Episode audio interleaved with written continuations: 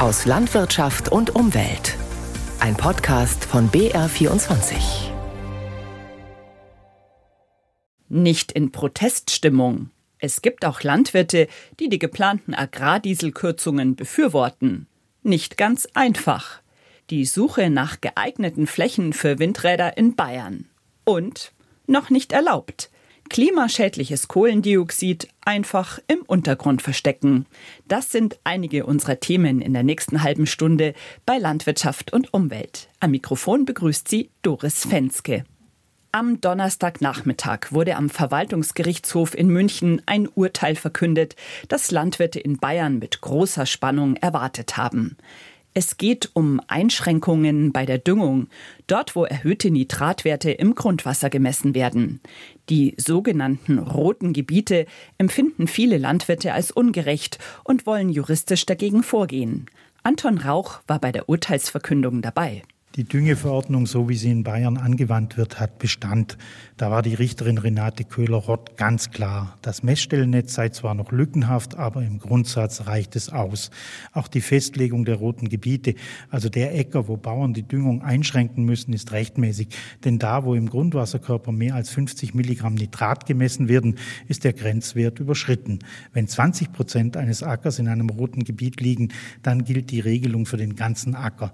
Diese Regelungen bleiben bleiben. Etwa 20 Landwirte, Antragsteller und Vertreter des Bauernverbandes reagierten enttäuscht auf das Urteil. So auch Stefan Köhler beim Bayerischen Bauernverband zuständig für Natur- und Umweltschutz. Das ist erstmal ein herber Rückschlag für uns. Wir haben Interessengemeinschaften gegründet, haben viele Argumente gesammelt und versucht, es dem Gericht darzulegen. Das wurde praktisch abgelehnt. Wir schauen jetzt mal, was in der Begründung steht, werden das prüfen und überlegen dann, die Revision ist ja zugelassen, ob wir die nächste Instanz äh, antreten. Die Bauern müssen in den drei zurückgewiesenen Fällen die Gerichtskosten übernehmen. In einem Fall haben sie allerdings gewonnen.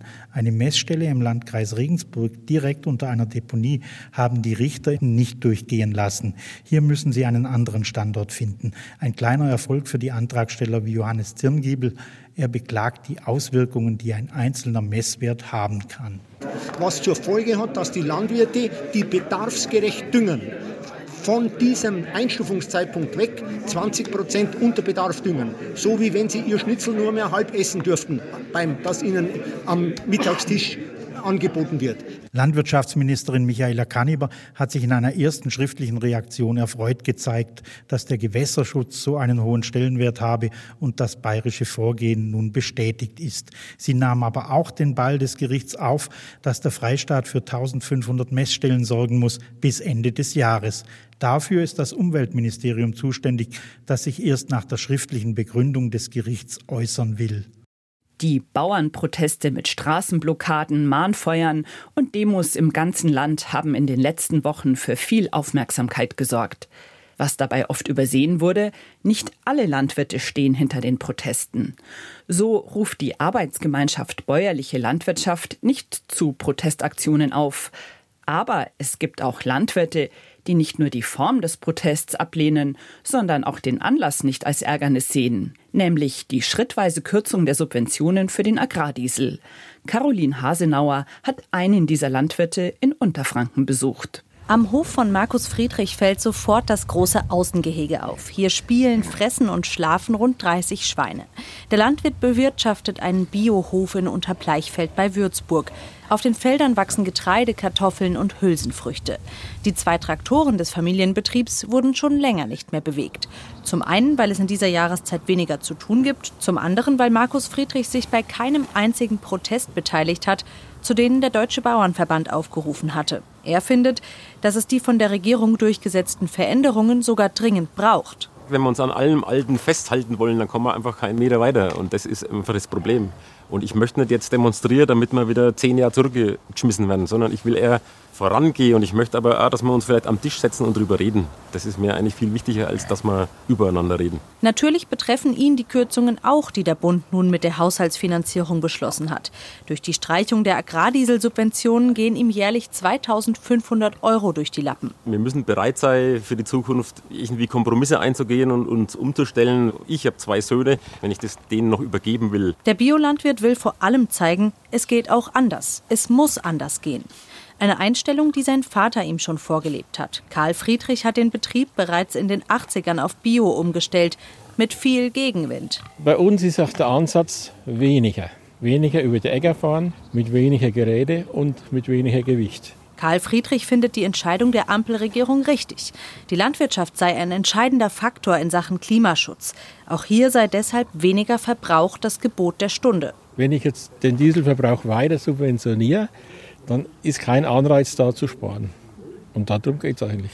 Der Biolandwirt aus Unterbleichfeld kritisiert, dass vom Staat ein immer mehr gefördert wird. Stattdessen bräuchte es ein grundsätzliches Umdenken in der Landwirtschaft und dafür politische Grundlagen. Der Staat müsse also mehr in die Förderung von biologischem Anbau investieren.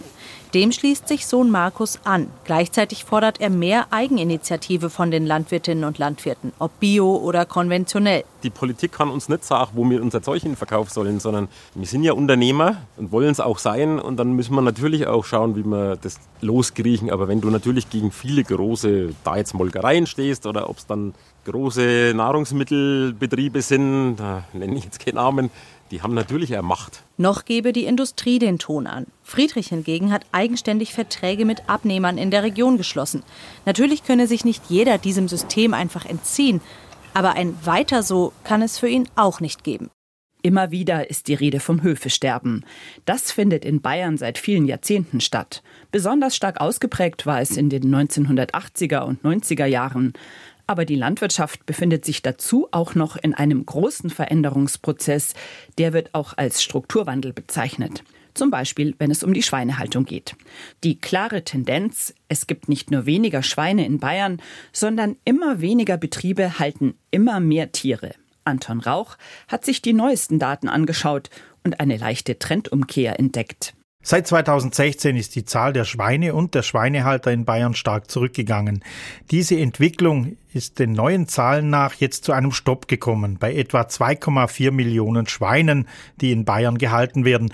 Das ist knapp ein Prozent mehr Schweine als im Jahr 2022. Auf rund 3400 Bauernhöfen werden überhaupt noch Schweine gehalten. In den letzten Jahren davor haben viele Schweinehalter aufgegeben. Es sind heute nicht einmal mehr halb so viele Betriebe wie noch vor zehn Jahren. Die Gründe liegen in den niedrigen Preisen und den steigenden Haltungsauflagen. Das hat viele Schweinehalter aufhören lassen. Insgesamt geht auch der Fleischverbrauch zurück und beim Schweinefleisch war es überproportional, sagt Stefan Neher, der Vorsitzende der Ringgemeinschaft, in der die Erzeugerverbände in Bayern organisiert sind. Aber weil die Grillsaison bevorsteht und regional erzeugte Lebensmittel an Bedeutung gewinnen und durchaus knapp sind, schlägt das auch auf die Schweinepreise durch, so näher. Sie sind inzwischen wieder gestiegen. Allerdings merkten die Verbraucher die Erzeugerpreise kaum, abgesehen von der allgemeinen Teuerungsrate, verursacht durch die Inflation. Vor allem kleine Schweinehalter haben in den letzten Jahren aufgegeben. Ein Viertel der Schweinebetriebe hält inzwischen laut Statistik mehr als 1000 Schweine. Bayern soll bis 2027 1,1 Prozent der Fläche für Windenergie ausweisen. Regionale Planungsverbände haben im Freistaat die Aufgabe, geeignete Flächen für Windenergie zu ermitteln und im Regionalplan festzulegen. Was dabei das Ziel des Regionalen Planungsverbands München für den Umkreis der Landeshauptstadt ist, erklärt Geschäftsführer Marc Wissmann. Wir wollen Windenergieanlagen auf Flächen bündeln, sodass wir wieder größere Bereiche in der Region haben, die eben nicht von Windrädern geprägt sind, von dieser sehr technischen Infrastruktur, um das Landschaftsbild zu schonen. Anwohner lehnen Windräder oft ab. Naturschützer fordern, Anlagen dort zu errichten, wo es keine wertvolle Natur gibt.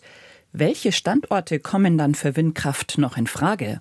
Und was braucht es für mehr Akzeptanz in Bayern? Das sind Fragestellungen, die Sören Schöbel, Professor für Landschaftsplanung an der TU München, erforscht. Ist das eine gute Grundlage, um Standorte zu ermitteln für Windkraft? wenn die einen sagen, hier sollen sie nicht hin und die anderen sagen, dort wollen wir sie nicht haben. Ja, das Schlimmste ist tatsächlich, glaube ich, wenn man jetzt durch Deutschland fährt, dass man überhaupt gar nicht mehr versteht, warum steht jetzt da ein Windrad und warum ist das jetzt eine Mischung aus drei verschiedenen Typen. Warum sind die Abstände mal größer, mal kleiner, auch die zwischen den verschiedenen Windparken, die man dann so in der Landschaft sieht. Das kommt genau daher dass man lauter Partikularinteressen oder Partialinteressen folgt. Das ist jetzt nicht unbedingt nur privates Interesse, sondern das sind auch Spezialinteressen von Trägern öffentlicher Belange. Ja, also von Behörden, die für bestimmte Dinge zuständig sind. Da gibt es so viele, die mitzureden haben bei der Standortsuche. Die reden aber alle nur mit zur Frage, wo geht's nicht? Es gibt keine Behörde, die sagt, wo wollen wir sie haben? Wo passen sie besonders gut hin? Sie haben in Forschungsprojekten Bürger gefragt, was ihnen bei der Standortwahl am wichtigsten ist. Wir haben ja noch im Bayerischen Landesentwicklungsprogramm in den letzten Jahren stehen gehabt, jetzt ist es herausgenommen worden, aber da stand immer noch drin, an geländeprägenden Höhen und exponierten Kuppen sollten keine Windenergieanlagen errichtet werden. Also genau da, wo in der Regel der meiste Wind weht. Und wenn ich mit Bürgern spreche, dann sagen die, nein, also wenn wir die hinstellen, dann sollen die natürlich vor allem da stehen, wo der meiste Wind weht. Das finde ich, also wenn jetzt die Behörden nicht nur sagen würden, da, wo nicht genug Wind in Bezug auf die Referenzwindenergieanlage steht, da verbieten wir das. Das machen sie. Aber hinzugehen und zu sagen, wo weht denn wirklich der meiste Wind? Und wo macht es denn insofern schon am meisten Sinn? Das als erste Grundregel, das wird überhaupt nicht verwendet. Ne? Wo passen Windräder denn aus Ihrer Sicht gut hin? Eigentlich ist das was, was in anderen Ländern, also in, in Belgien, in Frankreich, angewendet wird. Eine ganz gute Idee, die sprechen von Kraftlinien der Landschaft. Also Kraftlinien sind diese morphologischen Strukturen, von denen ich schon gesprochen habe. Also das sind die windhäufigsten Bereiche. Das sind die Bereiche, in denen ähm, die Windenergieanlagen zu den umgebenden morphologischen Strukturen, also zum Relief, zu den Hügeln, zu den Kämmen, zu den Höhenzügen, eben ein gutes Verhältnis einfach eingehen, wo man sagen kann, ja, die passen dahin, die gehören dahin. Der Berg, der ähm, hält die auch aus. Ja, der hat so viel Kraft, wenn ich da solche äh, großen Anlagen draufstelle, dann ist der Berg immer noch der stärkere. So, also das wäre so die eine Kraftlinie. Ja? Und die zweite Kraftlinie, die die ähm, Belgier und die Franzosen da und so dann anführen, das sind die großen Infrastrukturen, die wir selber schon gebaut haben. Das sind jetzt also vor allem die Autobahnen, Kanäle, Eisenbahnlinien vielleicht. Bayern ist Tourismusland. Viele Menschen kommen zu uns wegen der schönen Landschaft. Machen Windräder die nicht doch kaputt?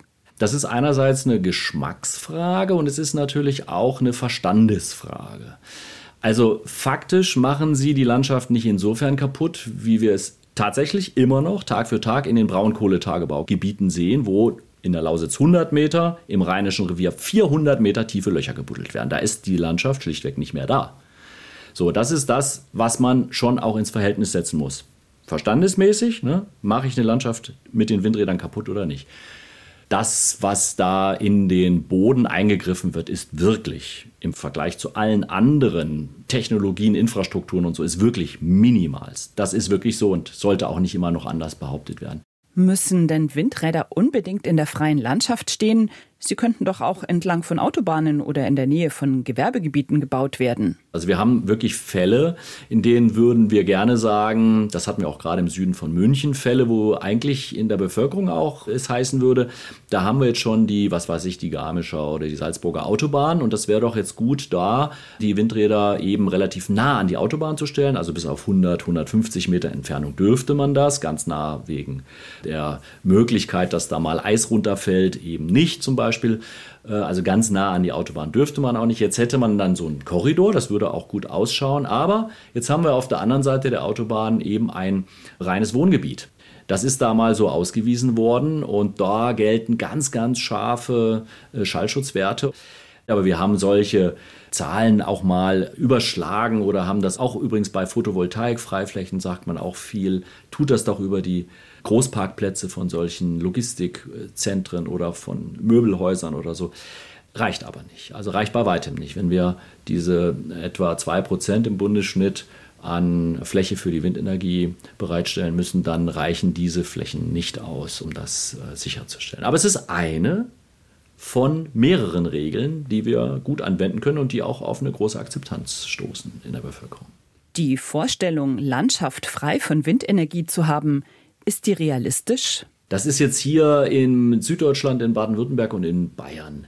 Ja, in Sachsen ist das noch so. Aber in den anderen Bundesländern ist das ja schon lange nicht mehr so. Da gibt es das nicht, dass man sagen kann, wir haben jetzt hier eine Landschaft, die völlig frei von Windenergieanlagen ist. Also Das sollte sich hier auch durchsetzen, die Erkenntnis. Und gerade weil das so ist, ist es vielleicht viel schlauer zu sagen, wir werden künftig überall mit Windenergieanlagen leben in der Landschaft. Deswegen ist es wohl am ehesten eine gute Aufgabe zu sagen, wie stellen wir sie so hin, dass wir gut damit leben können und nicht, dass wir sie einigermaßen erleiden müssen. Der Ausbau der Windenergie ist wichtig, um die Abhängigkeit von fossilen Energien zu reduzieren und vor allem um die Klimaziele zu erreichen. Es gibt Experten, die sagen, das 1,5 Grad Ziel ist schon jetzt kaum mehr zu erreichen. Und aus Berechnungen geht hervor, dass 2 Grad auch nur dann zu erreichen sind, wenn wir aktiv CO2 aus der Atmosphäre entnehmen. Viel Hoffnung wird da in technische Lösungen gesetzt, wie zum Beispiel die CO2-Speicherung im Untergrund. In Deutschland ist sie bisher verboten, doch das könnte sich in Zukunft ändern. Simon Plentinger erklärt, wofür die CO2-Speicherung wichtig werden könnte und warum es so viel Kritik daran gibt. Das Rohrdorfer Zementwerk im Landkreis Rosenheim testet gerade eine Technik, die entscheidend werden könnte für das Ziel Klimaneutralität. Beim Brennen von Muschelkalk zu Zementklinker wird CO2 frei. Kohlenstoff, der seit Jahrmillionen im Kalk aus dem Steinbruch gebunden ist. Selbst wenn das Kraftwerk irgendwann komplett mit erneuerbarer Energie betrieben wird, wird diese CO2-Emission weiter anfallen. Darum testet Helmut Leibinger mit seinem Net Zero Emission Team, wie sich das CO2 am effektivsten aus dem Rauchgas filtern lässt. Kopfzerbrechen bereitet ihm vor allem der hohe Energiebedarf. Was nur die CO2-Abscheidung an Strom braucht, werden wir ungefähr das zwei- bis dreifache des jetzigen Strombedarfs haben. Und müssen wir nicht nur haben, sondern wir brauchen es auch als grünen Strom. Dazu kommt die Frage, wohin jetzt mit dem abgeschiedenen CO2? Es ließe sich unter der Erde speichern, dort wo wir Erdöl und Erdgas aus dem Boden geholt haben, oder in porösem Gestein in über 800 Meter Tiefe. Auch in Deutschland gibt es erschöpfte Erdgasvorkommen, vor allem in Niedersachsen. Und es gibt geeignete, mit Salzwasser gefüllte Gesteinsschichten. Unter der deutschen Nordsee, in Norddeutschland, aber auch in Bayern, südlich der Donau. Doch die CO2-Speicherung ist in Deutschland bisher nur zu Forschungszwecken erlaubt. Denn es gibt durchaus ernstzunehmende Risiken, sagt Leonie Bronkalla vom Umweltbundesamt. Es ist ja kein luftleerer Raum. Da sind ja nicht äh, leere Höhlen, die darauf warten, mit CO2 gefüllt zu werden, sondern wir haben natürlich in diesen Gesteinsschichten schon Porenwasser vorrätig. Und wenn ich jetzt CO2 da rein verpresse, dann kann man natürlich die da vorhandenen Stoffe freisetzen. So könnten Giftstoffe ins Grundwasser gelangen. Oder das CO2 könnte wieder austreten.